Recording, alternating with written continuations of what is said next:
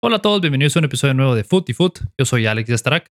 Junto con Andy Batres vamos a estar hablando acerca del nuevo protocolo de conmociones cerebrales de la NFL, de la polémica en el arbitraje que hemos visto estos últimos días en cuanto a roughing the passer. Luego vamos a hablar un poco acerca del partido entre los Chiefs y los Raiders del Monday Night Football, específicamente de la polémica de decisiones en, eh, de McDaniels de irse por dos puntos hacia el final del partido. Y luego vamos a hacer una previa de la semana 6 de los duelos más importantes que se vienen el próximo fin de semana. Antes de pasar al episodio, les quiero recordar a todos que nos sigan en nuestras redes sociales como Foot y Foot y que se suscriban a nuestro newsletter semanal El Field Goal, en donde escribimos acerca de las noticias más importantes del mundo del fútbol y el fútbol americano.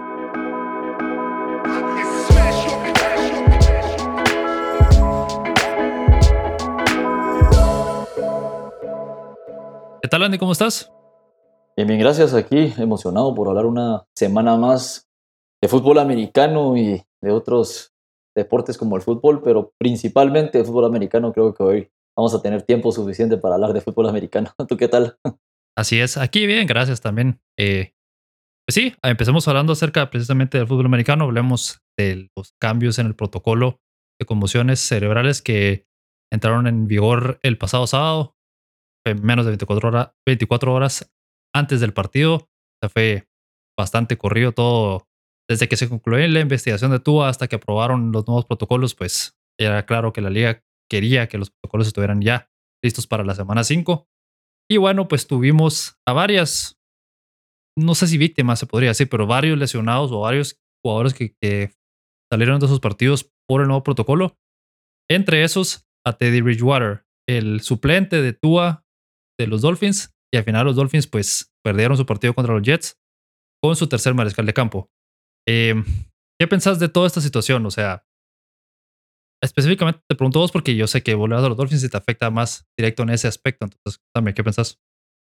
Mira, eh, em, empecemos con que el, voy a empezar desde el jueves, que fue cuando Najin Himes sale, sale con, con contusión. Este, luego de tres jugadas en el partido, se escapa bien por la banda, eh, tiene un choque y se trata de levantar y se nota que está medio conmocionado. Y posteriormente ya no vuelve al partido. Eh, luego interceptan a Russell Wilson. Russell Wilson trata de ir a defender que no le hagan pick six y le meten un tancazo, el cual también sale relativamente conmocionado. Pero ahí todavía la congruencia de protocolo no entra tanto en vigor. Sí sacaron a Jim Hines, pero a Russell Wilson lo dejan regresar. Entonces fue un poquito confuso. Pero el domingo ya se notó que, le, que se fueron al otro extremo de la moneda por completo. Teddy Bridgewater no presenta síntomas de, de conmoción, lo sacan por pura precaución y simplemente deciden ya no va más, a pesar de que al terminar la jugada, que sí lo azotan, y eh, a mi parecer no era intentional grounding, de hecho, a partir de lo que pasó en los partidos de la tarde, tuvieron que haber marcado roughing the passer sí o sí en esa jugada, por la, el azote que le dan, si están marcando las otras cosas. Pero hablando específicamente del protocolo, creo que se fueron al extremo. Sí, está bien, muy bien proteger a los jugadores. Ya lo vimos con Tua. Tua no se sabe, no tiene un timeline de cuándo va a poder volver a jugar. De hecho, en el episodio anterior tú mencionabas de que un médico estaba, estaba pidiendo a Tua que se retirara a ese extremo. Y el problema aquí es que, vamos, los Dolphins perdieron por paliza, sí, eh, y entra Skyler Thompson sin saber el, el, game plan completo, se nota ese, el, el pick que le hacen, le batean el pase. Creo que es un trabajo relativamente bien. O sea, bueno. Para lo que pasó, estaba jugando bien. Y, y solo un comentario ahí, o sea, cuando tú tenés a tu tercer mariscal de campo, que es un novato, el playbook se reduce a lo mínimo, pues a lo más básico, entonces complicado, Correcto. ¿verdad? A cometer la menor cantidad de errores posibles. Y el problema acá es que eh, Terry Bridgewater mm, había empezado bien. Eh, sinceramente creo que, creo que sí le afectó a los Dolphins, pero en, por parte del protocolo de conmociones estoy de acuerdo. En lo que no estoy de acuerdo es que se fueron al tal extremo de que ahora solo una persona tiene, tiene voz y voto en decir no va y ya, ya estuvo. Entonces, eso es lo que creo que todavía les falta ajustar un poco, pero independientemente del partido, el partido salió beneficiado los Jets, claramente. Los Jets tenían una buena defensiva, ya venían presentándolo en los partidos anteriores, así que mis respetos para los Jets por haber aprovechado las bajas de los Dolphins. Y la defensiva de los Dolphins no tiene excusa para el paupérrimo partido que hicieron. Exacto, gracias. Qué, bueno que lo mencionas, porque eso pensaba yo. Yo vi el partido, no lo pude ver en el momento en vivo porque estaban jugando los Bills, pero lo vi después y eso pensé yo. O sea, no puedes permitirle 40 puntos a, los Jets, pues ahí. No, eh, o sea, vamos, eh, ya pasó desde el juego contra los Bengals. La mayor fortaleza de los Dolphins había sido, tanto contra Buffalo, tanto contra los Patriots y contra los Ravens, que fue forzaron turnovers y, mayor, mayormente en la segunda mitad del partido, en el, en el momento cuando tenés que cerrar los partidos. Los Dolphins llevan dos juegos seguidos de, no, de ni siquiera forzar un fumble, aunque lo recupere el otro equipo, de no meterle presión real al quarterback. Y la verdad es que la secundaria también está permitiendo demasiado, están dando demasiado colchón.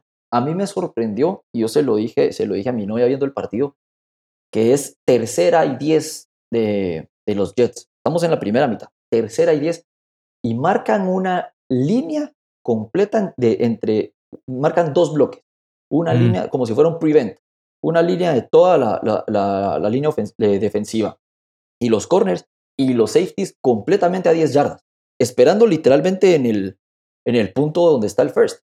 ¿Les funcionó tres veces? Sí, pero en la otra te quemaron. Y el problema es que ya no, ya no supieron ajustar. Y ahí es donde yo creo que está el error de McDaniel. El error de McDaniel es, ok, me quitaron a, mi, a Terry Bridgewater, me quitaron a mi pilar, que era Tua Tagovailoa, que, que ya vamos a platicar del récord de Tua y de los Dolphins cuando Tua está dentro y de los Dolphins cuando no está Tua. Es ridícula la diferencia. Eh, Decirnos cuáles son los datos, porque te soy sincero, yo no lo sé. El dato de Tua, cuando, Tua está adentro, los Dolphins tienen, tienen, si no estoy mal, 11 ganados y tan solo 4 o 5 perdidos. Ahorita te voy a dar el dato completo. Pero eh, cuando, lo, cuando Tua no está, solo tienen dos victorias contra 8 o 9 derrotas.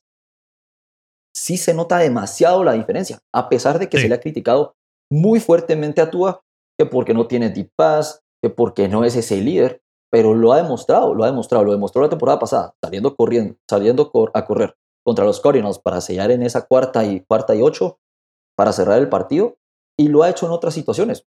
Claramente lo hizo hace dos semanas, tanto contra Buffalo como contra los como contra los Ravens, que los Ravens en la segunda mitad, específicamente en el cuarto cuarto, los destruyó. Y yo insisto, si tú hubiera estado sano, completamente sano, sin hablar del juego de los Bills, los, los Dolphins hoy estarían en otra situación respecto al partido de los Bengals y respecto al partido de los Jets. Yo hasta me atrevería a decir que un partido hubieran perdido y hubiera sido ese de Buffalo que se quedaron sin tiempo. Sí, puede ser, sí. Sí, yo estoy de acuerdo con todo lo que decís.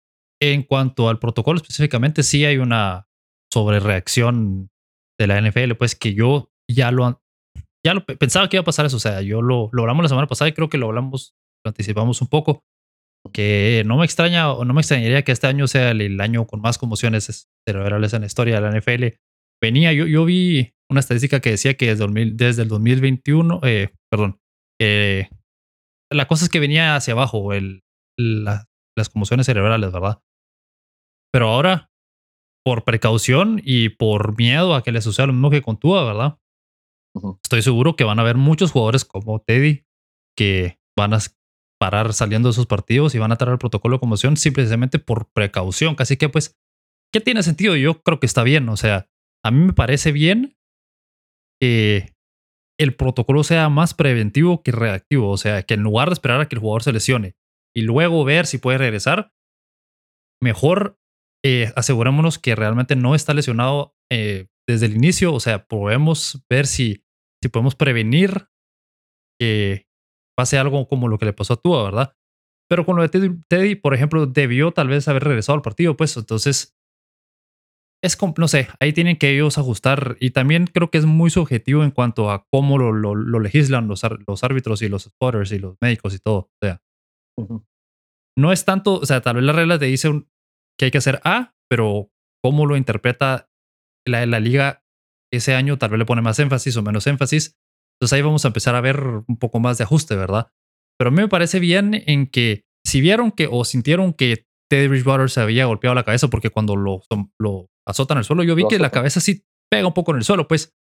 Sí, eh, pero aquí está la diferencia, perdón que te interrumpa. La diferencia es de que Teddy se levanta, uno, no se está tambaleando, y dos, dos, inmediatamente ese thumbs up, o sea, le hace así como, I'm good, I'm good to go. Y ahí es cuando lo sacan. e insisto, eh, se fueron a tal grado en, en cuanto a proteger al quarterback específicamente, que si realmente marcaron eh, jugadas, que ya lo vamos a platicar en el resumen de los otros partidos, jugadas tan paupérrimas y, y calls tan paupérrimos por parte de los reps, al grado de que ayer en la noche el referee se estaba conteniendo las lágrimas de la buchada que le dieron en el Arrowhead Stadium. Estaba nervioso. Para que, para que te des una... O sea, literalmente se, se, le está partiendo la voz y cuando termina, cierra los ojos así como, por favor, no me maten.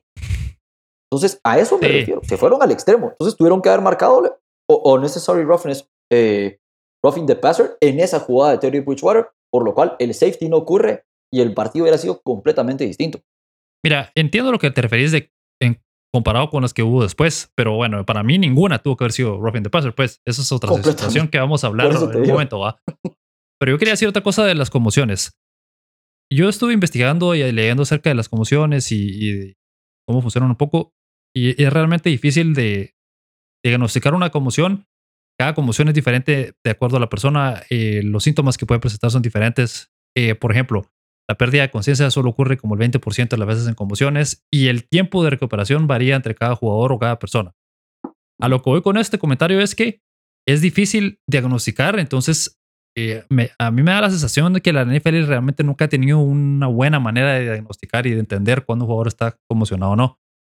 Entonces, por eso es que te decía que prefiero que sean más precavidos a que sean no o que sean menos precavidos, pues a que sean más de, bueno, no tiene nada que se vaya a jugar.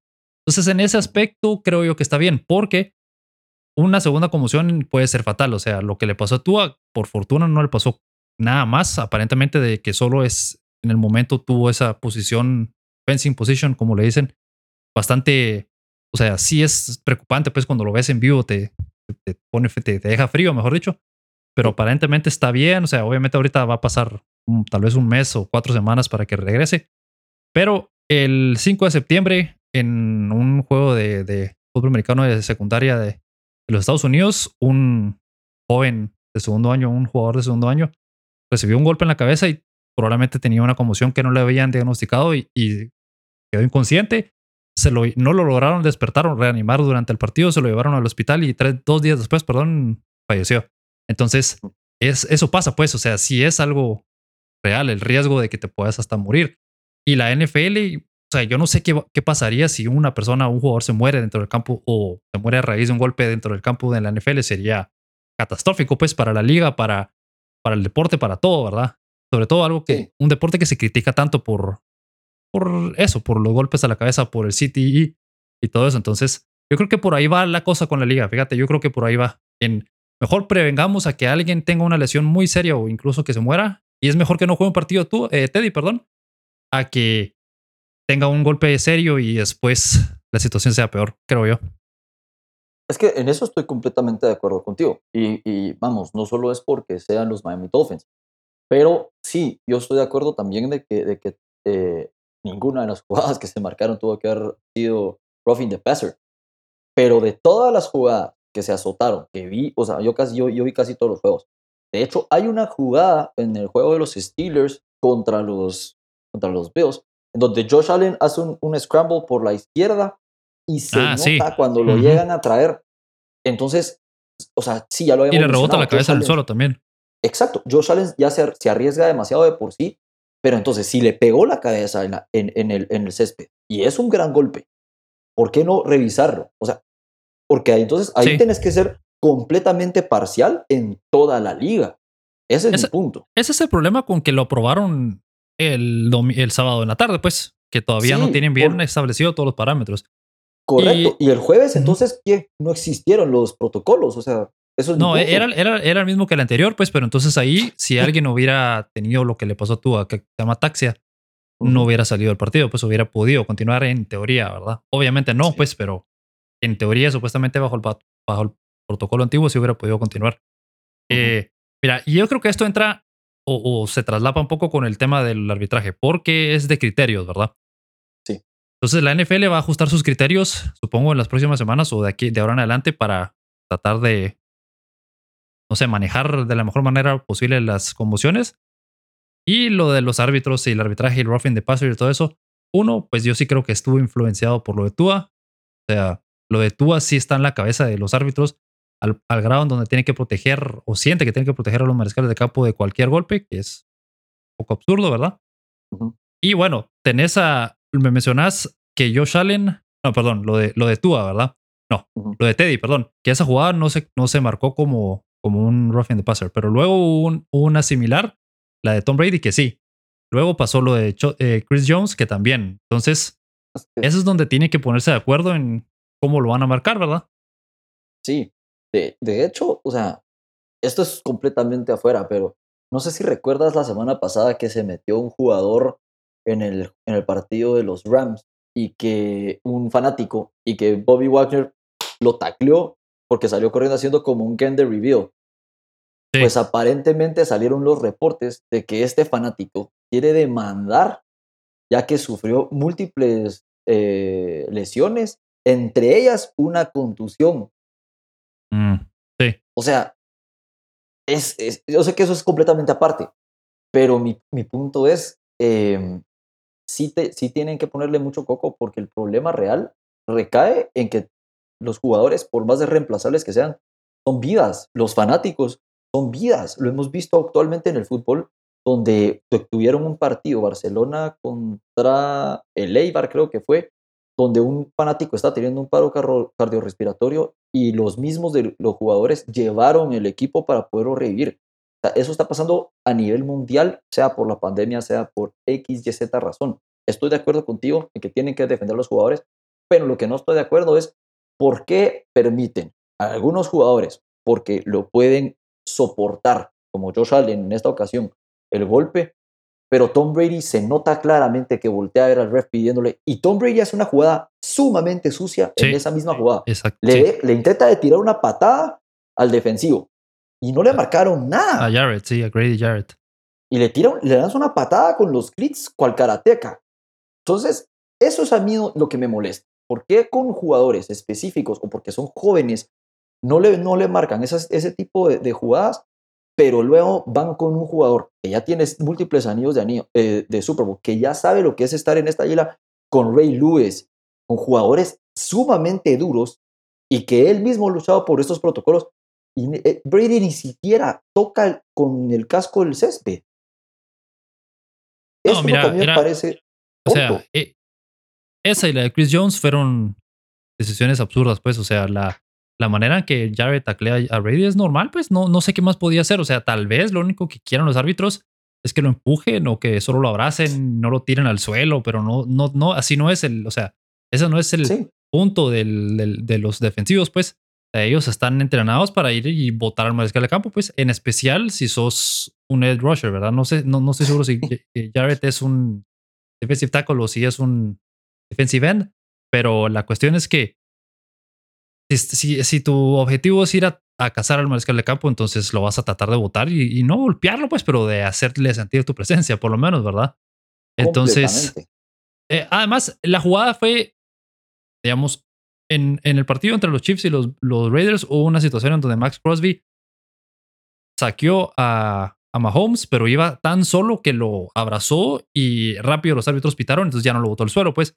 La situación en, en, con, con Brady no fue así, o sea, era una jugada un poco más bang bang, digámoslo así, que, que Jared tuvo que tirarlo al suelo porque no había de otra, ¿verdad? No, no, no podía parar a medio camino, pues. Entonces, es absurdo. Y, sabes que yo estaba viendo algo interesante, ¿verdad? Vamos a pensar, ¿cuáles son los jugadores más importantes en un equipo o en la NFL? El mariscal de campo, y luego viene los defensive ends, y luego tal vez un corner, ¿verdad? Entonces. no, y los guards, que los guards son. Sí, los tackles, es cierto, la línea ofensiva, pero, pero las dos posiciones más importantes, creo yo, es el mariscal de campo y la persona que pueda votar al mariscal de campo o detenerlo, ¿verdad? El año pasado, o perdón, en este draft hubo tres defensive ends que fueron drafteados en la primera ronda, en los primeros cinco picks de la primera ronda. El año pasado fueron varios quarterbacks y el año antepasado Chase Young también fue elegido por ahí. O sea, a lo que voy con esto es que estás pagándole y estás eligiendo jugadores con posiciones o con drafts, con draft picks altos para que puedan ir a votar al mariscal de campo, pero la NFL se está encargando de hacer eso imposible, pues estás quitándole esa parte del juego, estás arruinando el juego, estás volviéndolo menos, o sea, peor de lo que es. No es que sea malo, pero lo estás volviendo peor. Cuando en teoría le estás pagando millones de dólares o estás eh, drafteando jugadores que deberían de ser la estrella y que, y que son la estrella muchas veces como TJ Watt o Von Miller o lo que sea de los equipos. Entonces, no sé, están arruinando el juego. Va a pues. pasar ahí, sí, lo que va a parar pasando es de que mejor que, se, que, que ya lancen oficialmente Black Football NFL, o sea. Sí. Porque es que, si eso que, o sea, yo, yo practico Flag Football, tú practicas y no estoy denigrando para más, o sea, para nada al Flag Football. El Flag Football, de hecho, yo considero que es muy complejo porque aquí no es, no es solo voy y lo tacreo. Aquí tienes que ir por un banderín y si los, o sea, si existe un taco, te lo marcan. Ahí no, hay, no te la perdonan y tú tienes que saber. Pero es cierto, aquí le están quitando, es que realmente, específicamente, ah, ya, eh, es defensive tackle, el Jared. Mm. El problema acá es de que él no tenía otra cosa que hacer. O sea, literalmente va en la parte donde puede taclearlo. No va en las rodillas, no le está pegando a la mano específica para lastimarlo, no está haciendo horse collar absoluto, ni siquiera toca el face mask, nada. O sea, es tal vez, y yo lo vi en un tweet, creo que fue Stephen A. Smith o no sé quién, que es el tackle más limpio que habían visto a un quarterback en muchos años y es absurdo cómo lo marcan. y lo marcaron después de que Tom Brady se levanta, lanza la patada y se le queda viendo al ref. Y, las, y la justificación de, del ref, de Boger, es ridícula. ¿Cómo se atreve a decir de que, o sea, literalmente describió el rol de un defensive end, defensive tackle o de un linebacker a la perfección, pero que fue lo que él vio. Por favor. Mira, yo, yo sí, yo creo que con Brady específicamente, no, no porque el juego, o sea, no porque la NFL esté arreglada, ni mucho menos, pero a Brady siempre lo van a proteger un poco más porque tiene 45 años y es ganado siete veces el Super Bowl. Es una de las caras de la NFL, lo ha sido por los últimos 20, no sé cuántos años, entonces entiendo que siempre va a haber una protección extra para él. Pero cuando ya lo ves con otros jugadores como Carr, que Carr, o sea, no es joven todavía, es no, no ha logrado tanto su carrera como Tom Brady. O sea, cuando ves un patrón ya empezás a decir, no, es que algo no está bien. Y yo creo que viene más desde las, em, las guías o las reglas, más que los árbitros, porque si hay una falta de criterio entre los árbitros unificados, pues, o sea, cómo es que unos árbitros ven una cosa y otros otra. Pero la NFL les dice a los árbitros que protejan a los mercados de campo como a como de lugar. Entonces, eh, además, perdón, otra cosa que me parece también interesante mencionar ahorita es que yo, viendo el post, el post game de los Chiefs contra los Raiders, Roy Aikman decía algo interesante. Decía que la NFL ha eliminado, o sea, trata de no legislar la intención del jugador. Entonces, uniendo lo que estoy tratando de decir es que si, si las guías de la NFL vienen y te dicen, mira, tienes que proteger al mariscal del campo de, a toda costa, pero no puedes tomar en cuenta que el jugador no lo quiere lastimar o, que Chris, o por ejemplo, Chris Jones no quiere caerle encima porque pone el brazo y, y, además tiene el fumble, o sea, recuperó el fumble, ¿verdad? Es que eso, eso es lo más. Entonces, estás diciéndole al, al, árbitro básicamente que marque cualquier cosa, cualquier golpe al mariscal del campo lo marque como falta, pues. Entonces ahí también hay un problema de, la liga, ¿verdad? ¿Sabes a qué se me, a qué se me, me regresa en los años cuando los refs hicieron protesta porque no se les había pagado y, no habían conseguido, entonces tuvieron que meter a los refs de college y en los primeros juegos se marcaba pass interference hasta por las chancletas, o sea, literalmente te, te, te, te, olfateaban la oreja y pass interference. Y, y al mismo tiempo es el mismo ref que no marcó ese pass interference en el juego entre los Saints y los Rams en esa última jugada que tuvo implicaciones de Super Bowl para los Rams. Y aquí es lo ese es el mayor problema. Yo lo veía con, Dan Orlovsky, que es, que es analista y lo sigo mucho, y es una cosa increíble. ¿Por qué si lo han, están implementando? Ya tienen las cámaras en el pylon, ya han hecho un montón de cosas para mejorar. ¿Por qué no simplemente si tienen cámaras literalmente pueden tener el microfoneados a los quarterbacks, a los jugadores. ¿Qué tanto les cuesta? Ok, mire, ¿sabe qué? Esta jugada yo la marqué así, la voy a, la voy a, voy a, voy a preguntar si está bien marcada. Ok, vamos a revisarla. o it's overturned. ¿Por qué no pueden hacer eso? Es tan fácil. Mira, vos mencionas dos cosas que son importantes, creo yo. Uno es lo del pago de los árbitros. La, la NFL eh, es cara, no sé cuál es la palabra para mejor describirlo, pero no le pagan bien a los árbitros. O sea, no. tratan, no le pagan lo que los árbitros deberían de. O sea, no, no son árbitros, no son empleados de tiempo completo y no les pagan bien. Entonces, si la NFL tuviera, o sea, tendría que pagarle mejor a los árbitros y tendría que tener árbitros de reemplazo, porque, como pasa en el fútbol eh, soccer, ¿verdad? O en el fútbol europeo, cuando un árbitro tiene un mal desempeño en el partido, no lo dejan arbitrar la siguiente semana o el siguiente partido. Entonces, otro partido, otro árbitro toma su lugar, ¿verdad? Entonces la NFL debería hacer algo así, pues deberían de tener castigos para los árbitros cuando cometen errores, pues. O sea, ¿cómo es posible que venís y haces mal tu trabajo y en la siguiente semana no pasa nada? Pero entonces también los árbitros no tienen, o sea, deberían de pagarles bien y contratar a árbitros suplentes para que puedan hacer mejor su trabajo, pues.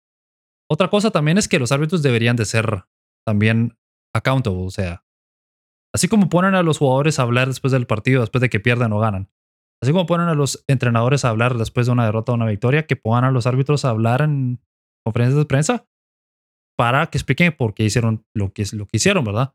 Sí. Pero también no le puedes exigir a alguien que haga esas cosas si no, si no les pagas bien, pues. Entonces. Completamente. Y es que, es que, o sea, es un.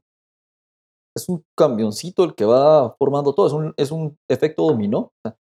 No les pagan bien, entonces los refs hacen, hacen protestas. Las protestas generan que les suban 5%. Ok, va, lograron pagarles. Pero hacen los cambios en las reglas y como tú dices, un día antes de los juegos y son estos refs, porque este bugger, eh, voy, a, voy, a, investigar, pero este bugger ha de llevar por lo menos unos 20 años en la liga. Sí. Entonces, él sigue con ese chip de antes.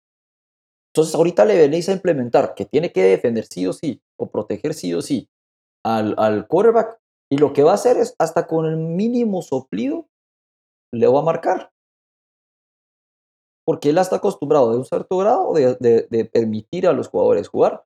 Y ahora le estás poniendo un freno completo, entonces él lo que va a hacer es que se va a ir al extremo. Sí, completamente. O sea, y eso es lo que pasa siempre con la NFL, creo yo. Hay sobre reacciones en todo. O sea, pasan de, por ejemplo, un ejemplo bueno esto es, ¿te acordás hace como dos o tres años cuando los Saints perdieron un juego de postemporada porque hubo una interferencia que no marcaron. Eso es contra los Rams, precisamente. Ajá, sí, sí, sí. Gracias que se me estaba escapando. Entonces, eh, después de eso fue que se instituyó la repetición para que puedan revisar los interferencias. Pass interference. Y hubo un énfasis de la liga en pass interference. Entonces hubo más faltas de pass interference. Luego lo ajustaron otra vez a lo normal. Entonces así funciona la NFL, ¿verdad? Pasa algo, sobre reaccionan, ajustan y luego se dan cuenta que no lo están haciendo bien, entonces vuelven un poco a lo normal. Entonces, ese ciclo tiene que parar, pues pasó, está pasando con las conmociones, también va a pasar o ha pasado con proteger al quarterback, que eso ya viene de un poco más de antes, pero ahorita, como están unidos, pues después de lo de, lo de tuvo, hay más énfasis en proteger más a los quarterbacks para que no haya otra conmoción. Entonces, eh, o sea, algo tiene que cambiar. O sea, en lugar de pasar que siempre sea reactivo, que, que traten de prever un poco antes, creo yo, pues eso es lo que yo, lo que yo pienso, ¿verdad? Sí, y, que, y que suponete se puedan reunir con los otros refs, porque no, es, en esta preciso, en el de, de, Tom Brady, ni siquiera se reunió con los otros jueces a, a, validar que eso no lo hizo. Y solo para que sepas, este Jerome Boger lleva en la liga desde el 2006 siendo referee, pero ya había sido antes, desde 1999, line judge, o sea, ya era liniero, o sea, ya era juez quiere decir de que lleva más años de lo que yo he visto a los Dolphins en playoffs. Sí. O sea, no, y pues yo tenía seis años, o creo que los vos y yo teníamos seis años, siete cuando. En el 96, pues, o sea, yo no me acuerdo de esa época. Yo tenía pues. diez años, para que te des una idea, cuando él, cuando él empezó en la. O sea, entonces es, es ridículo que, que, que no sepan todavía cómo fregados lidiar con unas nuevas reglas. Pero eso viene de la liga, no viene de ellos, pues, o sea, como. Completamente. Es como los catches o los interferencias te pasa a veces que no sabes realmente qué es un catch, pues no sabes qué es, sí. cuándo, en dónde, entonces se vuelve súper complicado. Y lo otro que, que, así ah, decime.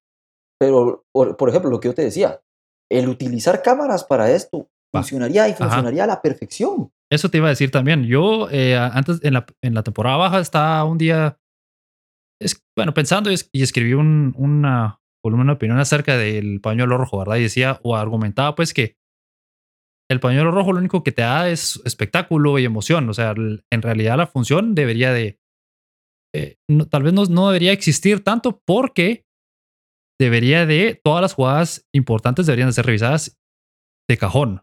Ahora, dejando un lado si el pañuelo rojo debería existir o no, eso no es lo importante, pero a lo que quiero llegar es que así como el VAR en el foot, que revisa todas las jugadas importantes, ¿verdad?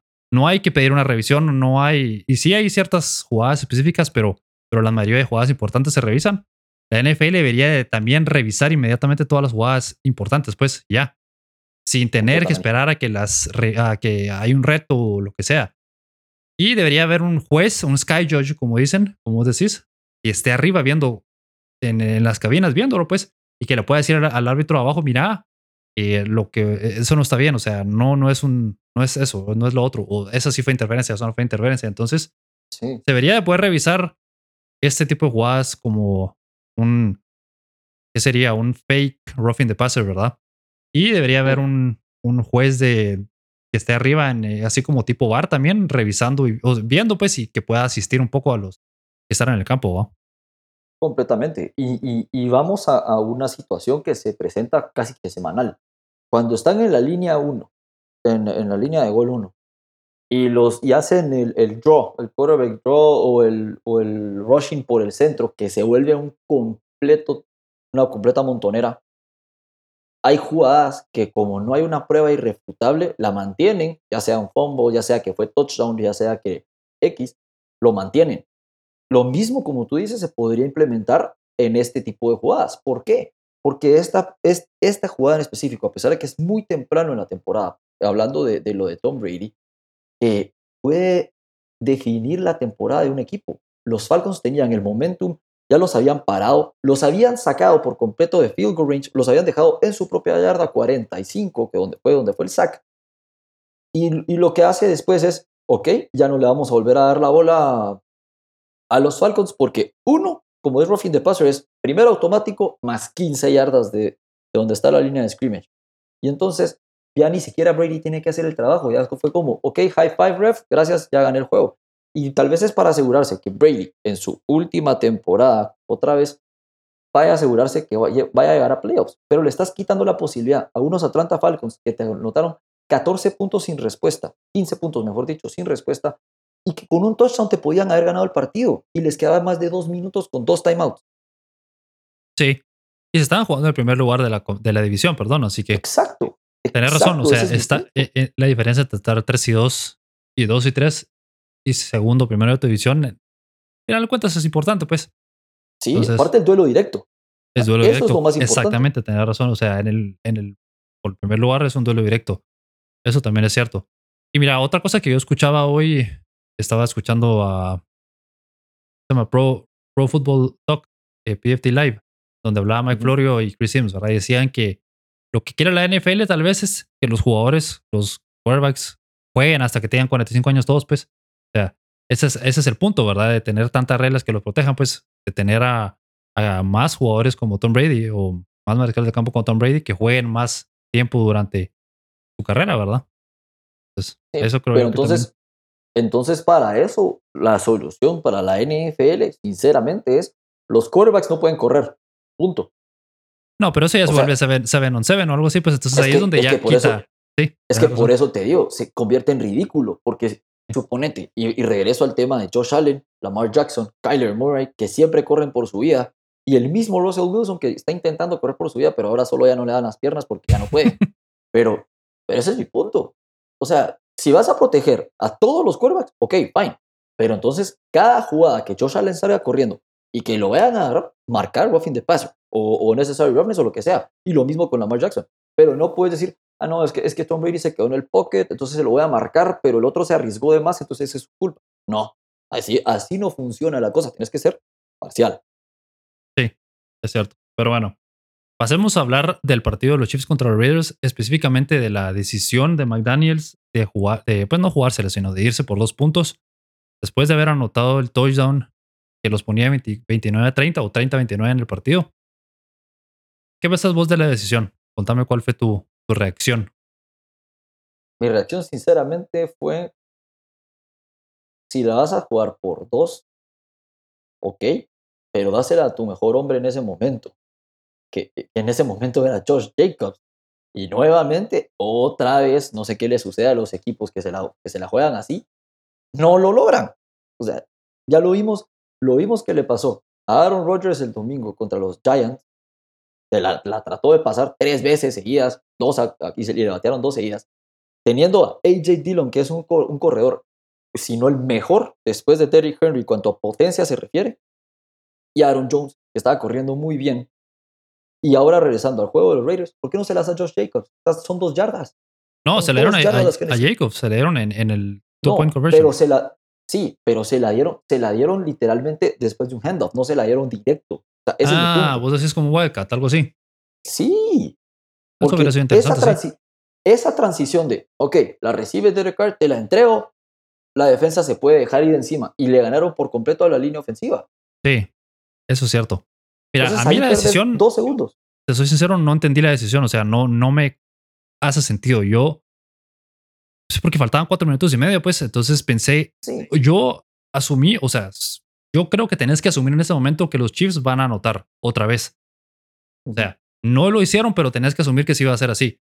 Entonces, no entiendo cuál era la lógica de irte arriba un punto si, si los Chiefs probablemente van a anotar un field goal, por lo menos, pues lo más probable. O sea, la probabilidad es altísima, creo yo, con los Chiefs. O sea, Sí. mira, con los Bills en 13 segundos les empataron el partido. O sea, entonces no le hallo muy, no, no, no entiendo cuál es el argumento ahí. O sea, no lo yo veo. Creo que, yo creo que aquí le pasó lo mismo que con Natalia Hackett, están tratando de prove a point. O sea, de Sí. decir, ok, no somos el equipo que nos había ganado nueve veces eh, de los últimos diez, los Chiefs, somos el equipo que los va a vencer en esta ocasión.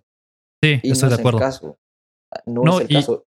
Sí, y, y analizando la situación, o sea, si pensás, bueno, si el emp- empatan, o sea, si el partido se va empatado, entonces los Chiefs tienen la presión en teoría de anotar un field goal, pero no están tan presionados a hacerlo. O sea. No, no es, no sé cómo explicarlo, como que es diferente. O sea, si estás 30-30 o estás empatado en el partido, tu urgencia es un poco menor a que si vas perdiendo un partido, obviamente. ¿va? Pero los Raiders lograron detener a los Chiefs, o sea, lo lograron parar. Y, y luego tuvieron la oportunidad todavía al final del partido de ir por el field goal, de ganar el partido. Entonces ahí es donde yo digo, pero si hiciste lo que querías hacer, ¿por qué perder? O sea, ¿por qué te, te dejas ir un punto? Entonces hubieras estado empatado al final del partido, pues el partido hubiera seguido, o sea, se hubieran ido a overtime. Entonces, no, no entiendo, o sea, y, y, y viendo los modelos de Analytics, la probabilidad de ganar era como 1% más que, que, si no, que si hacían el field goal. Era como 65, 64, una cosa así. Sí, es, Entonces, sí, pues mira, bueno, eso, eso sin, sin, sin pensar que Hunter Renfro iba, iba a hacerle un pass interference completísimo a Davante Adams. Pero, eso sí. pero los Raiders continúan siendo los mismos Raiders de toda la vida, o sea, igual que los Chargers, que los Chargers solo se encargan de desaprovechar las últimas oportunidades para perder. En esta semana no les pasó porque los Browns fallaron un field goal, pero si, no, hubieran perdido nuevamente. Y los Raiders les pasa lo mismo. Yo creo que, en, yo, o sea, como te digo, comprendo el hecho de tratar de demostrar un punto, pero no tan temprano en la temporada. O sea, ahorita los Raiders, su récord es, es ridículo. O sea, sinceramente, los Raiders están y están muy mal. O sea, yo en lo personal te podría decir que los Raiders están casi fuera de, de, de position ahorita. Con 1 y 4 Sí. es imposible que pasen.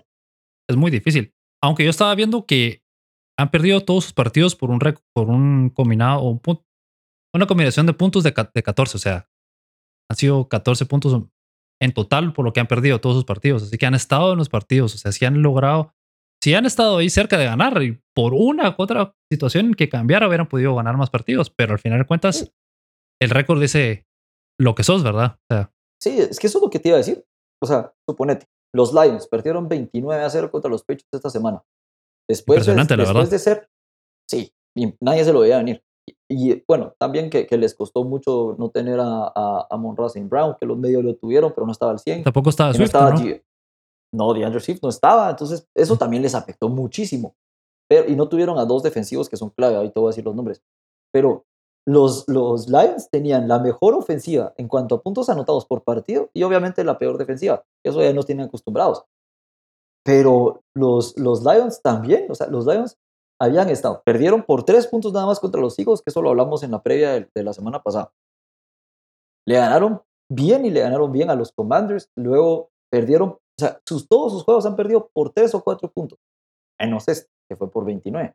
Pero su récord dice, dice como tú, lo mismo que tú dices, 1 y 4, cuando podrían estar fácil, fácil, 4 y 1. Sí, sí, sí, sí. Y en los Power Rankings, el mejor equipo son los Eagles, que le ganaron solo por 3 a los, a los Lions, y los mismos Eagles que iban perdiendo 14 a 0 contra los Jaguars, y gracias a que un diluvio cayó y Neptuno los ayudó, lograron forzar tres fumbles de Trevor Lawrence. No es cierto. Uno sí, fue, uno sí fue por la lluvia. Los otros fueron golpes de. creo que ¿cuánto fue? Creo que fueron siete sacks o algo así que le hicieron a. Por eso. No, pero por eso te digo. O sea, mi punto es: iban, iban 14 a 0 abajo. Si los Jaguars perdieron esa ventaja fue porque no supieron jugar, adaptarse al clima. Y los Eagles lo, lograron hacer.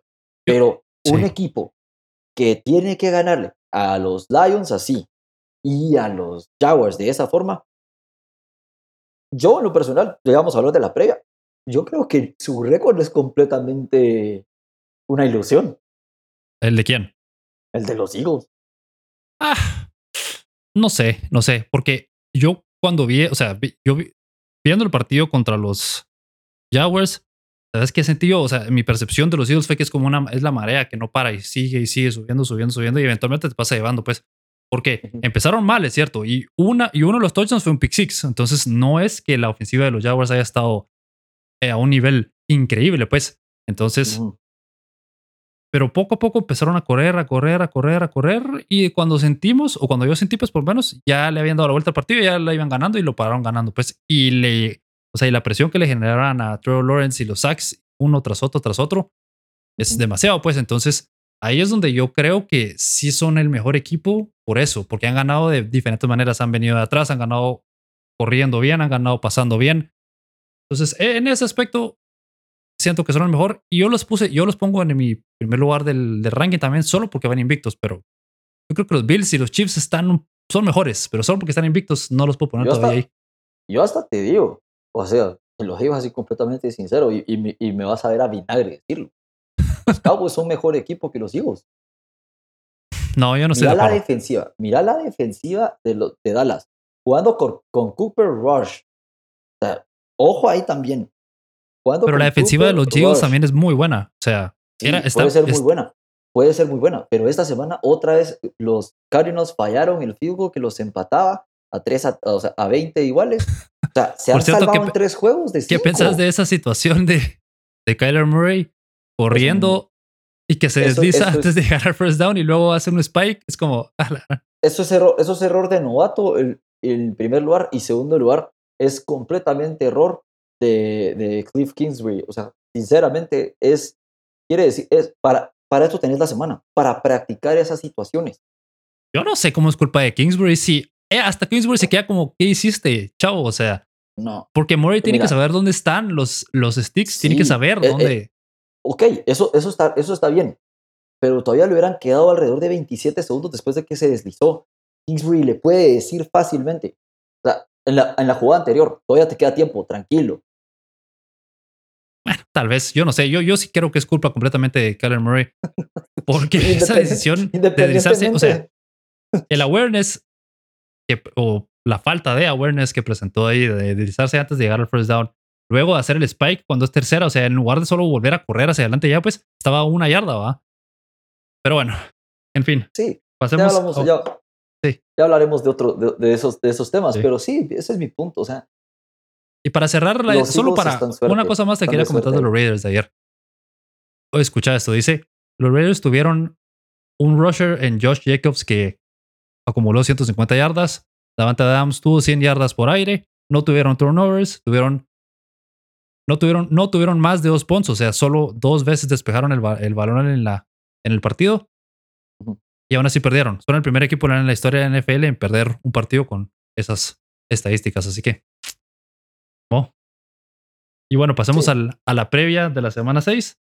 empecemos hablando con el partido del el jueves por la noche, que enfrenta a los Bears contra los Commanders. Aquí yo creo que no hay que extendernos tanto más que para decir que por qué la NFL hace esto. O sea, nadie pensaba que este partido va a estar bueno. Nadie. O sea, todavía te entiendo con los Broncos que había una expectativa increíble, un hype alrededor del equipo para que, todos pensamos que iban a ser buenos. Pues yo pensé que iban a ser buenos también. No, no increíble, pero no tan malos como son.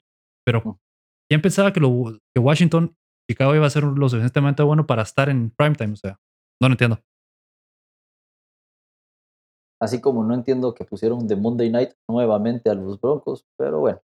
El problema es que los Washington Commanders venían de tener la defensa número 3 la temporada pasada, entonces prometía algo. Lastimosamente, Chase Young no está formando parte de este equipo en esta temporada y se nota la baja clave que es. Eh, yo en lo personal creo que ni siquiera voy a ver el partido, no te voy a mentir. Probablemente ni lo vea, creo que tengo juego de fútbol, entonces voy a jugar, pero de ahí, sí, pero de ahí estoy completamente de acuerdo contigo, o sea, es, es, es absolutamente triste ver que elijan este tipo de juegos para un prime time. O sea, y, pobre, pobrecito Jeff Bezos que pagó tanto dinero para, para, transmitirlos en Amazon Prime eh, Video, pero yo creo que si la gente se estaba yendo antes de terminar el cuarto cuarto, a pesar de que estaban empatados en Denver contra Indianapolis, yo creo que me atrevería a decir que este juego va a tener un rating como del 17% de, de viewers. Sí, sí, no. Mira, y para que te des una idea de, pues, de lo, no sé cómo si es malo o qué, pero lo, eh, Las Vegas o pues en las líneas de apuestas tienen a un piquen, pues, tienen a, o sea, no hay, no, hay ninguno de los que vaya a ganar, o sea, es que elijas y que, que, vos cojas quién crees que va a ganar. Y el over-under es de 39, es de 39.5, o sea, estás hablando que en teoría el que gane va a anotar 20 puntos, menos de 20 puntos, o sea, es un partido con pocos puntos y que no tiene un claro favorito para ganar, entonces. Sí, Solo para que te des una idea, solo para que te des una idea. Eh, los Commanders anotan 18 puntos por partido, son, la, son el ranking número 26, y los Bears anotan 17.2, son el ranking número 27. Passing yards, los Chicago Bears tienen tan solo 116.6 yardas por partido en la zona eh, trigésima segunda. Eh, contra el décimo lugar de contra el décimo lugar por parte de los de los Commanders. Entonces, ahí podemos ver que la situación no está muy bonita que digamos. Para nada. Pero bueno, pasamos a otro partido mejor. Hablemos de ¿qué te parece si hablamos acerca de los Patriots contra los Browns en Cleveland? un partido interesante porque los Patriots van, o sea, pues obviamente dominaron completamente por completo a los, a los Lions, los tuvieron a cero y los Browns perdieron de manera, pues, no sé si es polémica, pero muy típica de los Browns, porque tuvieron la oportunidad de ganar el partido con una patada y no lo lograron. Entonces, ¿qué pensás de ese partido? Los, Browns son favoritos menos tres, o sea, un field goal. Entonces, ¿quién crees que se va a llevar esa victoria? sinceramente, creo que los Browns van a volver a hacer una jugada, como la que hicieron contra los Jets y van a ganar los Patriots. Puede ser, sí. Yo creo que ganan los Browns porque yo siento que los Browns sí son mejor equipo que, obviamente, que los Lions. Eh, sobre todo por la defensa. La defensa de los Browns es mejor que la de los Lions. O sea, los Lions es la peor defensa de la liga. Y supuestamente la ofensiva era la mejor antes de la semana 5, entonces, o llegando a la semana 5, así que todo va a estar en los brazos y en las manos de Jacoby Reset. Entonces, si es efectivo, eh, levemente efectivo, que no sé si lo va a poder hacer contra la defensa de los Patriots. Pero bueno, yo creo que está bien menos tres. O sea, van a ganar el partido como tal vez así como 24 a 17 o 20 a 17, algo así creo yo. Sí, aquí está lo interesante. Lo interesante es que los Patriots en sus últimos tres juegos han anotado más de 26 puntos en los tres juegos.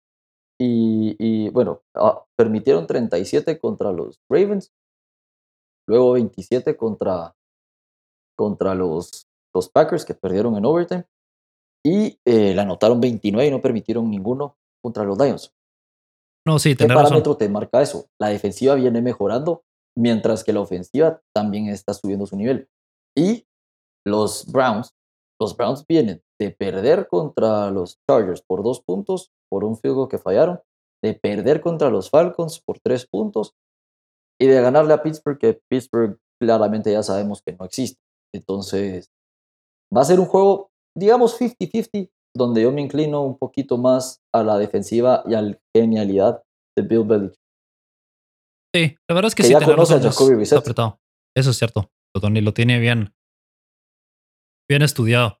Sí, tenés razón. Va a estar interesante. Va, vamos a ver qué, qué pasa con Mac Jones. Si ya regresa, lo dudo, todavía no creo, pero.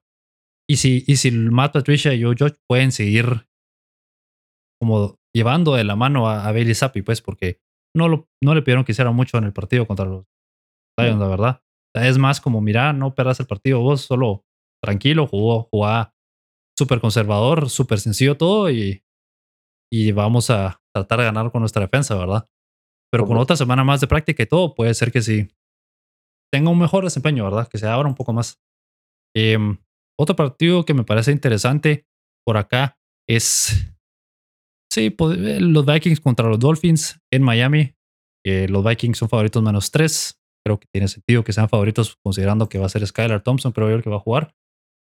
Sí, en teoría. ¿Cómo ves este partido? ¿Crees que, que los Dolphins puedan sorprender, entre comillas, a los Vikings? completamente sincero y objetivo, eh, si el juego recae a las defensivas, no hay posibilidad alguna de que los Dolphins paren a los Vikings. Eh, los Dolphins no logran detener la carrera y a un Dalvin Cook, que a pesar de que no está al 100%, se puede relegar a Alexander Mattison. Entonces, no lo veo. Sinceramente, no veo los Dolphins. Los veo anotando 15 puntos o 16 puntos máximo. Espero equivocarme y que los Dolphins ganen. Pero completamente objetivo, creo que, el, creo que los Vikings y Kirk Cousins, que no está jugando en primetime, va a jugar muy bien. Es cierto. Sí, mira, estoy de acuerdo con vos en que es que la defensa es que es un problema porque si no tenés una defensa buena, entonces te obliga a pasar más, a tratar de ganar el partido y ahí es donde Skylar Thompson todavía no está listo, pues obviamente va. Correcto. Entonces, mira, y, y bueno, así es la NFL, pues las lesiones son el factor, el, el wildcard, creo yo, en todos los, todos los partidos y todos los equipos, porque una lesión o dos, bueno, en este caso, ¿verdad? Como la de tú y la de Teddy, te puede cambiar tu temporada y la verdad es que sí es un poco lamentable que haya sido así. Pero los Vikings también tienen, o sea, es un arte para ellos ganar o jugar partidos apretados, pues entonces Tal Sí. vez los Dolphins se llevan una victoria apretada como por un punto tres o un de tres o un punto, pues por ahí puede ¿Sabes? ¿Sabes la única forma en la que sí veo que los Dolphins puedan ganar? Como te digo, en la defensiva, pero la- lo, lo primordial es obligando a Kirk Cousins, que Kirk Cousins no es un, es un quarterback movible como Josh Allen, como Lamar Jackson, como Zach Wilson, no es tan joven. Si lo obligan a tratar de salir corriendo, porque ahí es donde Kirk Cousins falla más. Eso sería la única posibilidad donde yo puedo ver que los Dolphins, que tienen un, turnover differential de menos dos, puedan cambiar esa balanza y recuperar balones. De lo contrario, si no recuperan un balón, estamos completamente tostados. Sí, es cierto. Bueno, pasemos a otro partido. Un duelo interesante por los récords son los Ravens contra los Giants. Eh, Ravens está en primer lugar de su división. Los Giants, de manera sorpresiva, están 4 y 1 en la temporada. ¿Cómo ves este partido? Los West Baltimore es favorito por menos 5 puntos. Creo que tiene sentido. Pero los Giants pueden seguir sorprendiendo y la defensa de los Ravens es mala, o sea, no es muy buena y no. Yo sí veo un escenario en donde otra vez Saquon Barkley corriendo y haciendo estas jugadas de truco espectaculares que hacen puedan ganar un partido o sorprenderlos, ¿verdad? Sí, o sea, increíblemente, y le tenemos que dar su crédito al candidato a Coach of the Year este año, que seguro lo estás extrañando un poquito en, en Buffalo. Pero No, lo porque que está Ken Dorsey. Sí, pero lo que está haciendo, lo que está haciendo Tivo es, es ridículo. O sea, sinceramente, tomar un equipo que estaba muerto, un Daniel Jones que a todo el mundo lo había enterrado.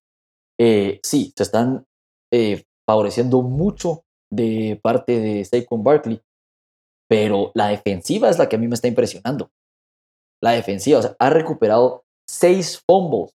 Seis fumbles ha recuperado. No ha logrado ninguna intercepción. Ojo, ojo con eso. No han logrado ninguna sola intercepción, a pesar de que votaron como tres contra los Packers el otro día. Pero la defensiva es la que está deteniendo a todos. O sea, solo han permitido seis touchdowns en, en cuanto al pase. Han permitido un solo touchdown por carrera.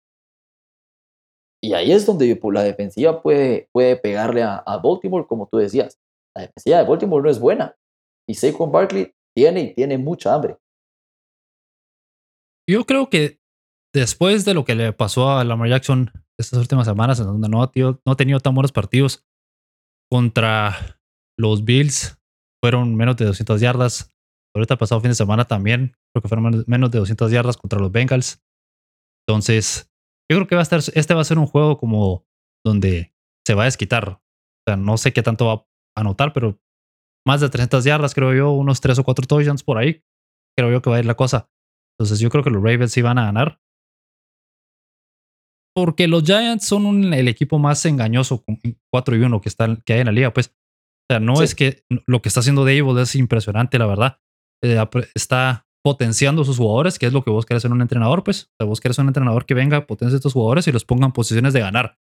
Y eso está haciendo exactamente Ryan Dable. Los pone en la mejor situación para poder ganar el partido. Pero eventualmente se van a topar con estos equipos como los Ravens o equipos muy superiores. En teoría, los Packers, va, pero que deberían de poder ganarles bien, ¿verdad? Entonces yo creo que los Ravens sí van a ganar ese partido. No, no sé si cómo, pero lo van a ganar por más de por, cinco puntos está bien, o sea, por menos cinco. La línea yo la veo acertada. Sí, más si tenés a un, a un pateador como Justin Tucker, que es seguridad. El tipo es impresionante. Lo que, no sé si viste eso, que midieron, midieron el, la patada del field goal ganador. Y si, si, los, si la H hubiera tenido una sola yarda de, entre palo y palo, igual era bueno el field goal. Sí, es impresionante. O sea, la verdad es que sí es impresionante ver a Justin Tucker. Bueno, pasemos a otro partido. Pasemos al. Bueno, es un partido creo interesante. Los Cardinals juegan contra los Seahawks en Seattle. Los. Bueno, los Cardinals son favoritos o están favorecidos por menos tres en el partido. Parece interesante porque yo creo que los Seahawks son un mejor equipo, pero, pero bueno, ¿qué pensás vos de ese partido? Eh, yo aquí difiero contigo. Creo que los, los Cardinals están retomando un poquito el, el camino, de, el camino adecuado para, para salir victoriosos. Ya te lo mencionaba, perdieron por un error novato de Kyler Murray. Y ojo, los Seahawks perdieron a Rashad Penny por toda la temporada. Mm, Eso le va a meter más presión a Gino Smith para pasarla. Y ahí es donde Gino Smith se va a convertir en el Gino Smith que estaba en los Jets. MVP. Va a cometer errores. MVP. no, no, pero sí, eso tiene sentido. creo que, yo sí creo que ese factor de que no van a tener rushing attack los Seahawks es lo que les va a pesar. Sí, eso puede ser, eso tienes razón. Mira, le anotaron 32, 32 puntos perdón, a la defensa de los Saints, que supuestamente es buena, pero permitieron 39 puntos también. Entonces, los Cardinals, la ofensiva es un desastre y bueno, Kingsbury también yo creo que está como que le sobrepasado, o sea, no está teniendo la capacidad de como poder llevar, ser un entrenador en la NFL, pero creo que ya regresa Johnny Hopkins, si no estoy mal, o es hasta la otra semana. Si no estoy mal, es al, a la otra semana, en la semana 7, porque eran seis semanas de... Ya. Bueno, pero... pero eh, escucha esto rápido, solo para que te des una idea, para los parámetros. Los, los Seahawks vienen de ganar, perder, perder, ganar, perder. En teoría, ahorita les debería tocar perder. Y los, los Cardinals vienen de perder, ganar, perder, ganar, perder, les tocaría ganar. sí, vamos a ver. Yo, yo sigo pensando que los Seahawks tienen un poco mejor equipo. O sea, son un poco mejor, pero, pero sí está, va a estar cerrado y, y veo a cualquiera de los dos se pueden llevar la victoria, la verdad. Bueno, pasemos al platillo principal de la semana, el mejor partido probablemente del año en lo que vamos, ¿verdad? Eh, los Bills visitan a Kansas City y los, eh, los Buffalo Bills son favoritos en este partido con menos tres puntos. Em, y el over-under está bastante atractivo. Eh, es de 54 puntos. Vamos a, te voy, a dar datos de los últimos partidos. La última vez que se enfrentaron, creo que todos lo recordamos, ¿verdad? Fue en la ronda divisional de los playoffs de la temporada pasada, en donde anotaron 42 puntos los Chiefs y 36 los Bills. O sea que estamos hablando de un combinado de 78 puntos entre los dos. O sea, Josh Allen finalizó el partido con 329 yardas, 4 touchdowns. Mahomes, 378 yardas, 3 touchdowns. Y fue el mejor partido probablemente en la historia de la postemporada. Antes de eso, los Bills le ganaron a los Chiefs en la temporada regular en Kansas. Ganaron 38 a 20. Eh, antes de eso, en playoffs, los Chiefs le ganaron a los Bills. Em, en fin, va a estar, va a estar apretado. Va a estar, va a ser un buen partido. Ah, bueno, y el partido anterior de eso, los Chiefs eh, le ganaron a los Bills en Buffalo. Y en el partido anterior, que también fue en Kansas, los Bills le ganaron a los Chiefs, pero fue en el 2017. Así que de los últimos cinco partidos se han enfrentado cuatro veces, o se van a enfrentar con, se han enfrentado, ajá, cuatro veces en Kansas, pero los Bills han ganado las dos veces que se han enfrentado en temporada regular. Eh, también para los datos, es la primera vez en casa que Patrick Mahomes no es favorito, sino que parte como underdog, así que eso también podría favorecer a favorecerle a las casas de apuestas por si quieren irse, irse ahí que, que, los underdogs pueden sacar algo, pero yo sí creo que este juego se lo lleva Buffalo por una simple y sencilla razón. Ya no está Tyreek Hill, sí, está Travis Kelsey y anotó cuatro touchdowns en un, o sea, en las últimas 14 yardas, que es la primera vez en la historia que pasa eso. Pero sinceramente, analizando bien toda la, defensiva, analizando la ofensiva, eh, esta es una previa del, del NFC Championship Game y creo que Buffalo tiene todo, todo, todo para ganarlo. Más que ahora ya no solo tienen que defender a Stephon Diggs. Ahora lo que está haciendo Davis es ridículo y yo no creo que los, los, los corners y los safeties de, de Kansas tengan suficiente para detenerlo. Sí, yo estoy de acuerdo en que la defensa de los Chiefs no creo que vaya a poder detener a los Bills. Yo veo que este partido va a ser igual que la, la temporada pasada. O sea, por cierto, Gary Davis tuvo 8 recepciones, 200 yardas, 4 touchdowns en el partido contra Chiefs en playoffs de la temporada pasada. Su promedio de recepción fue 25.12 yardas. O sea, increíble. Y viene eh, de una semana donde creo que tres recepciones tuvo también como 180 o 190 yardas y dos touchdowns. Entonces, viene encendido. Sí, sí. Mira, yo, ah, yo veo que este partido va a ser otra vez con muchos puntos. Y los Bills creo que van a ganar otra vez. O sea, en temporada regular. Pero yo sí estoy preocupado. O sea, le tengo miedo a Mahomes, pues, por mirar lo que pasó con los, con los Raiders. Los estaban, estaban dominando los Raiders a los Chiefs 17 a 0. Luego pasó todo lo de la flag. Se enojaron, pues, o sea, se encendieron y dijeron, no, vamos a ganar ese partido. Y, y ahí de ellas regresaron. Entonces tienen la capacidad de darle la vuelta al partido, de regresar y siempre, siempre están ahí, ¿verdad? Entonces va, a ser, va a ser un los Raiders no tiene la defensiva de los Bills. Hay que también mencionar eso. O sea, no tiene, uno no tiene la, la, la defensiva de los Bills. Y otra cosa es que Josh Allen es tres veces o cuatro veces más inteligente que Derek Carr para esas situaciones. Por más de que Derek Carr tenga muchos game winning drives. Sí, es cierto. Va a estar bueno, va a ser un partidazo, o sea, de eso no hay ninguna duda, son los dos mejores mariscales de campo. Lo que yo no entiendo es cómo no lo ponen de Monday Night, sino que ponen Chargers Broncos. Mira, yo creo que no, yo creo que tiene sentido porque es el, es el partido de las 4 de la tarde, es un horario eh, no sé si es no estelar, De la tarde estelar, digámoslo así. O sea, es el horario de la tarde que, que más personas ven. O sea, después del almuerzo y todo eso, ¿verdad? En Estados Unidos. Y, eh, y luego viene, o sea, después de eso viene el Eagles contra Cowboys en el domingo por la noche. entonces, fuerte del Sunday night. Ajá, entonces ahí es, creo yo que es una buena combinación. Yo no siento que esté tan mal porque es a las 4 de la tarde. Si hubiera sido a las 11, sí te digo yo. Pero, pero bueno, sí estoy de acuerdo que hubiera sido mejor verlos a ellos en, en primetime que a los Broncos y a los Chargers, que vamos a hablar de eso. Mira, para, para dar un pronóstico, para dar decir cómo va a pasar, yo, como te digo, yo creo que van a ganar muchos puntos. Los Bills van a ganar 35 a 32. Creo yo que algo así va a ser, o 35 a 31. Eh, va a ser un partido apretado y se va a definir cerca del final del, del, del, encuentro, creo yo. Pero yo sí estoy de acuerdo con vos que los Bills tienen el mejor equipo en general. O sea, el roster es mejor de los Bills. Tienen la mejor defensa de la NFL o la segunda mejor detrás de los 49ers.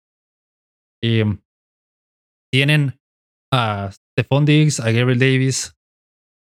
Y ahorita también, eh, bueno, y a Josh Allen, perdón. Entonces, yo creo que las armas y la defensa son mejores que las de los Chiefs. Entonces, yo creo que por eso van a ganar. Sí, aparte que tienen a Von Miller, que también está metiendo sumamente presión. Y, y ese, eso creo que es la clave que les faltaba. Y yo te voy a decir, y tal vez esta semana sí me voy a animar a meter mis, mis resultados, así como tú la semana pasada. Voy a decir que van a ganar los Bills 30 a 23. O sea, por 7 puntos, sí. Está bueno, eso, está, es una buena predicción. Sí, sí, yo creo que sí. Ah, vamos a ver, vamos a ver qué, qué puede hacer la defensa de los Bills para detener a, sobre todo a, Travis Kelsey, ¿verdad? Eso es otra cosa interesante e importante también.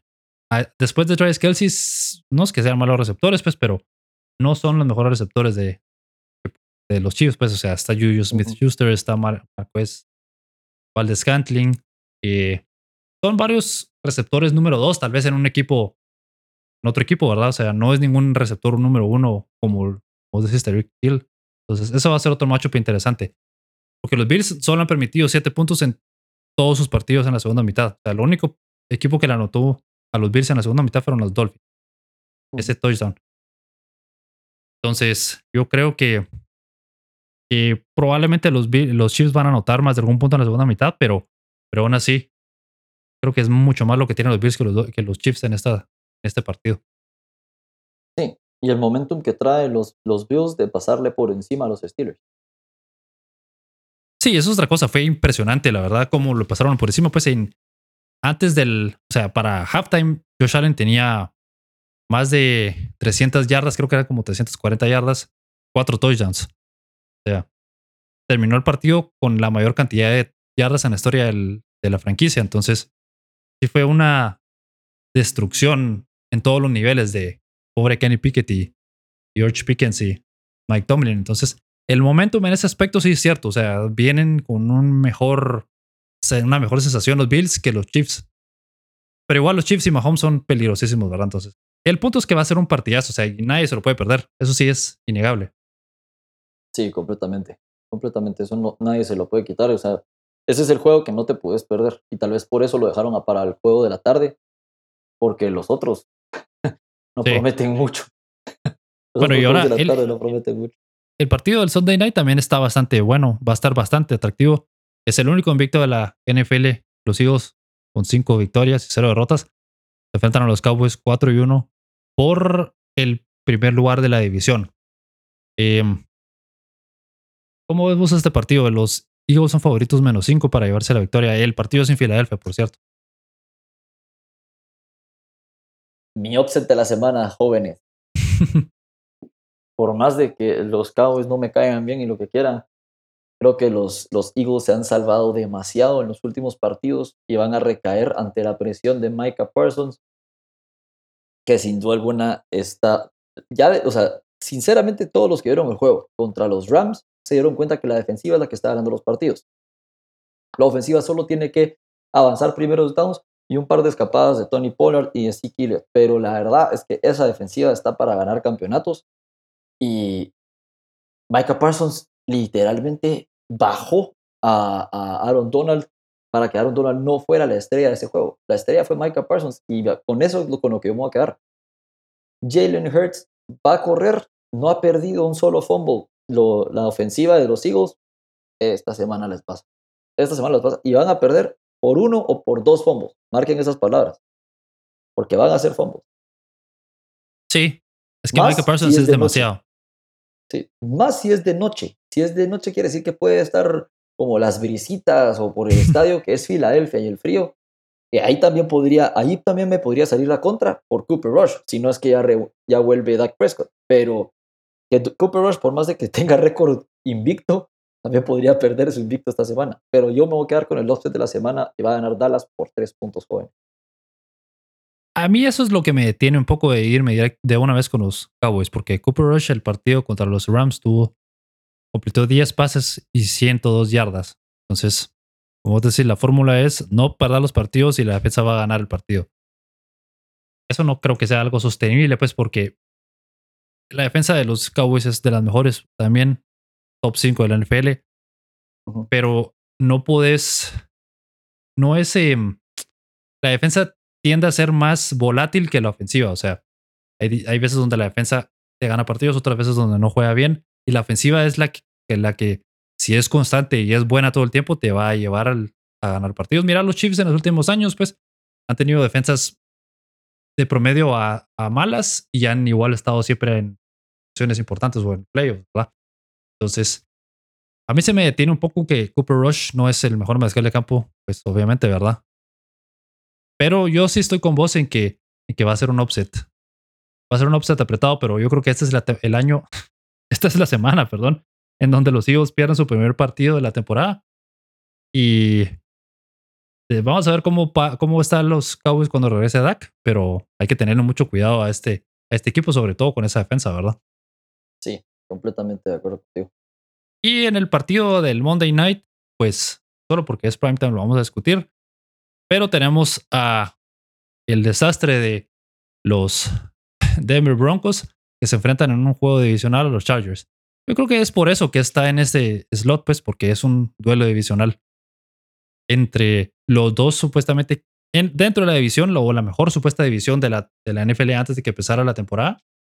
Y dos equipos que todos suponíamos iban a estar peleándole a los Chiefs por el primer lugar de la división, ¿verdad? Entonces, por ahí va la cosa. Pero viendo lo que ha pasado con los Broncos, con el desastre que ha sido Russell Wilson, ¿Qué pensás vos de esa situación en específico? De Russell Wilson y, que no está funcionando, francamente, con los Broncos. Y eh, opino lo mismo que he dicho cuando veo jugadores de fútbol, soccer o que hablan demasiado afuera de la cancha y que quieren callar bocas, que se ven más bonitos calladitos y solo actuando. Russell Wilson y hace su Broncos, Broncos Nation, let's try. Ridículo, sinceramente, ese tipo de cosas me parece. El, siempre, nunca había hecho nada, nunca se metía con nadie, callado la boca, hacía las cosas. Em, todo el mundo creía de que esa jugada que, es, que, se la juegan en el Super Bowl, donde lo intercepta Malcolm Butler, había sido error de Pete Carroll de no dársela a Lynch em, y confiar en teoría en su mejor jugador en ese momento. Lo acabamos de demostrar, lo acaban de, Russell Wilson acaba de demostrar de que no es apto para este tipo de jugadas. Lo hizo contra los Colts en dos ocasiones. Le interceptaron, eh, bueno, le interceptaron una y luego tiene completamente abierto a la derecha a, este, a este wide receiver en cuarta y uno. Y lo que trata de hacer es lanzársela entre tres jugadores a Cortland Sutton.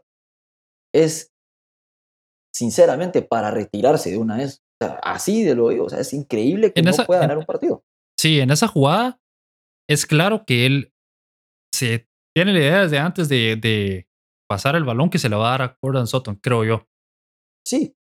Literalmente se queda. Entonces se queda así. Y ahí, ya no. Se queda viendo a la izquierda toda la ruta. Y del lado derecho estaba obviamente abierto, pero no solo estaba abierto Hamlin, creo que se llama, el receptor, sino que también hay, eh, eventualmente el, running back también logra abrirse. Entonces, es que si hubiera seguido sus progresiones, una tras otra. O sea, primero tenía, la jugada decía que, no estoy mal, que primero tenía que ver hacia el tight end, luego ya miraba hacia la izquierda, donde estaba Cortland Sutton, y luego ya veía ir por, a la siguiente progresión, que era la el del lado derecho. Entonces, si en lugar de solo quedarse viendo hacia donde está Sutton y ve a la derecha en sus progresiones naturales, o sea, hubiera conseguido, hubieran ganado el partido, pues. Entonces. Va, eso es en una. Mm. Y la otra jugada es la que le intercepta a Stephon Gilmore desde la yarda 18 que trata de forzar el balón también a Cortland y era, era, si no estoy mal, tercera y dos, tercera y uno. Cuando con ese field goal te aseguras una ventaja de 10 puntos y ya no hay para dónde. Sí. Mira, y yo creo que también pasa por, o sea, no todo es error o problema de, de, de Russell Wilson, creo yo. Hay también otros factores ahí, como lo de Nathaniel Hackett, que no están maximizando el, talento de Russell Wilson. Eh, yo escuchaba eh, en un podcast que mencionaban algo así, de que Tom Payton habló de la situación de Russell Wilson y él decía que lo primero que le hubiera hecho es ir a revisar cuáles son las jugadas que Russell Wilson en las cuales ha sido efectivo o fue efectivo durante su tiempo en, los Seahawks, como esos play actions que hacen donde hacía el play action y luego lanzaba el balón del lado derecho a la izquierda, pues, o sea, de un lado del campo al otro. Y, y poner que esas sean las jugadas que él corra principalmente, ¿verdad? Pero parece que Nathaniel Hackett no está haciendo eso, pues no, es, no, no tiene esa. O sea, está de nuevo, él es otro entrenador que el puesto de entrenador en jefe le está quedando muy grande, ¿verdad? Y no, no tiene las jugadas necesarias para que Russell Wilson sea exitoso. Pero también Wilson no está jugando nada bien, pues, o sea, los pases siempre están una o dos yardas por encima de los receptores. No, como que de la nada se le apagó el switch de ser eh, accurate, porque era un mariscal de campo accurate antes, ¿verdad? Y también de manera extraña ya no corre, pues una de sus mejores armas era correr y ya está completamente estático, ¿verdad? No sé si es porque está, bueno, hay, salieron reportes de que está lesionado el hombro, pero no sé si es por que le dijeron que ya no corre más o que él decidió ser un pocket passer o qué, pero, pero algo, algo lo está deteniendo de correr y eso es otra arma que se está quitando él mismo de, su juego, ¿verdad?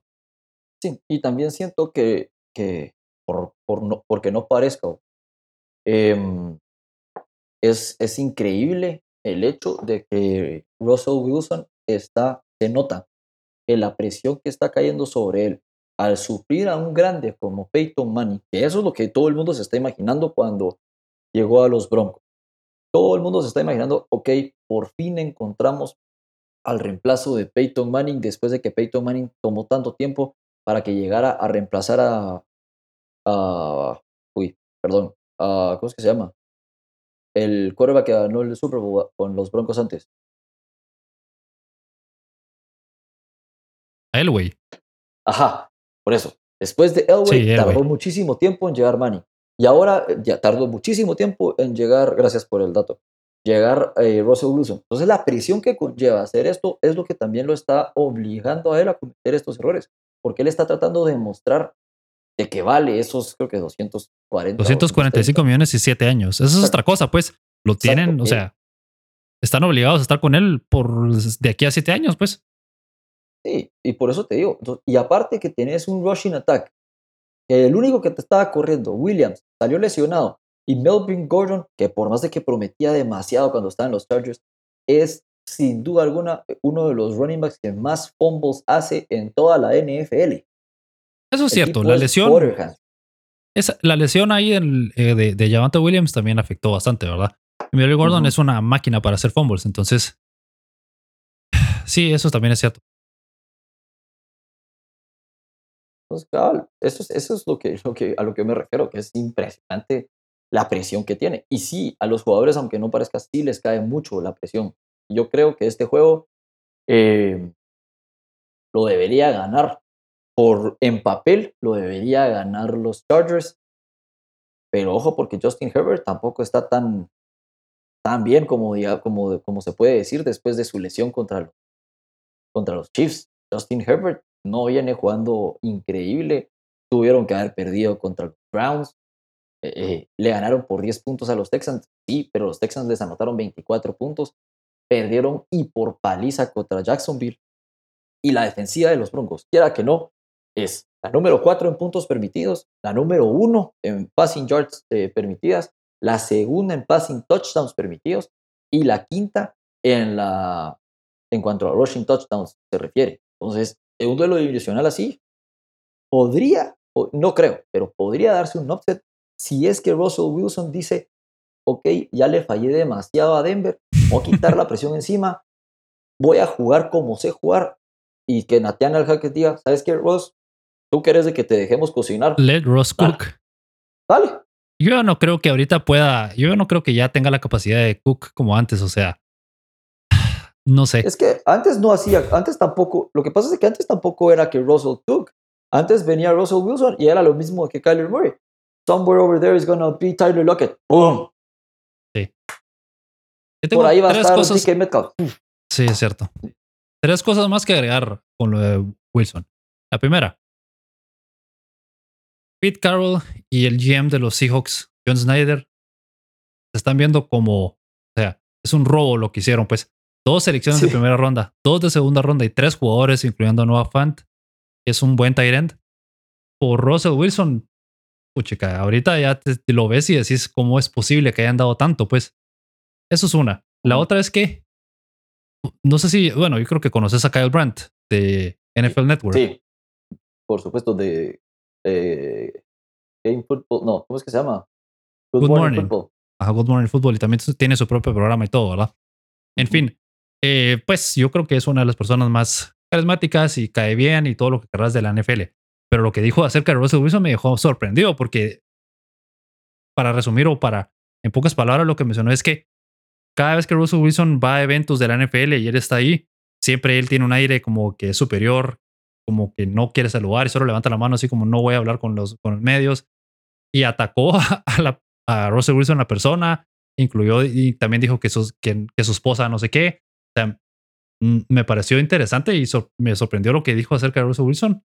Y entonces sí es algo que, que está en la NFL, pues, o sea, dentro de la NFL y los círculos, se sabe que Russell Wilson tiene una actitud o no, no es la mejor persona con la que lidiar. Richard Sherman también lo se nota que no le cae bien. se nota. lo destruyó en el, en el, en el post game. Lo destruyó. Ryan Fitzpatrick no entendía tampoco lo que estaba pasando. Eh, ¿Cómo es que se llama? Eh, Weatherworth o algo así, el ex centro de los Rams que acaba de el Super Bowl, también lo destruyó. Ah, Whitworth. Ajá, el, perdón, gracias, Whitworth. Lo, lo destruyeron, sinceramente lo destruyeron por completo. Y sí, y sí tiene razón. O sea, Cal Brandt le dice, literalmente le dijo, poser, ¿verdad? O sea, es cierto. Sí, entonces tal, también hay que ver que Russell Wilson busque callarle la boca a todos estos pero no lo está haciendo. Entonces, ahí es... Y lo último que, voy a, que quería decir era que relacionado a eso de que no es una persona muy querida en la NFL, la reacción del, de KJ eh, Hamler, que es el receptor que no recibió el balón ahí, de somatar el casco en el suelo, o sea, mostrando su frustración al máximo. Eh, Peter King en su, en su columna semanal escribía que, ¿cuándo has visto vos por ejemplo, a Isaiah McKenzie de los Bills, cuando Josh Allen no le da un pase, reacciona así. O cuando Juju Smith Schuster, que también es como el tercer receptor de, de, Mahomes, reacciona así. O Romeo Dobbs de Aaron Rodgers también reacciona de esa manera. Pues, o sea, la falta de, o de respeto, digámoslo así, o la, el poco respeto que le tiene a su mariscal de campo, que le tiene a Russell Wilson, él le da la oportunidad de reaccionar de esa manera. Entonces, yo, yo también veo que, como mencionamos ahorita, pues también va más por su forma de ser. Eso también afecta mucho a la dinámica que hay en Denver. Mm. Pero bueno, con esto ya vamos a... Ah, solo para terminar, solo para terminar, Dak Prescott ya aparentemente a partir de mañana va a iniciar a lanzar eh, en las prácticas. Eh, se espera, Mike McCarthy dijo de que, de que por lo menos lo quieren ver que lance por una semana completo antes de ya regresarlo al lineup, pero que no le sorprenda que la mano de Jerry Jones empuje ahí para que el domingo pueda estar Dak Prescott, aunque no como titular, como backup. Ah, pues ahí está. Ya poco a poco va regresando. Mira, yo no sé si el equipo va a estar interesante porque con Dak Prescott han tenido problemas esta semana, eh, eh, esta temporada las primeras semanas no estaban jugando bien en la ofensiva, pues entonces. A ver qué tanto Tampa, puede... Contra Tampa no hizo nada cuando salió lesionado. Y después, eh, recordemos que Dak Prescott tiene récord negativo contra equipos en que jugaron postemporada o que han jugado postemporada en los últimos años. Y los Eagles son uno de ellos. Sí. Vamos a ver qué tal. No creo que juegue el fin de semana, pero vamos a ver qué tal la próxima semana después de eso y si, si regresa a un buen nivel y cómo puede elevar. Si puede elevar el equipo o no, pues eso es, va a estar interesante. Pero bueno, con eso llegamos al final del episodio. Gracias, Andy, por estar con nosotros. Eh, gracias a todos por escucharnos y nos vemos en un siguiente episodio para seguir hablando del fútbol americano y del fútbol europeo.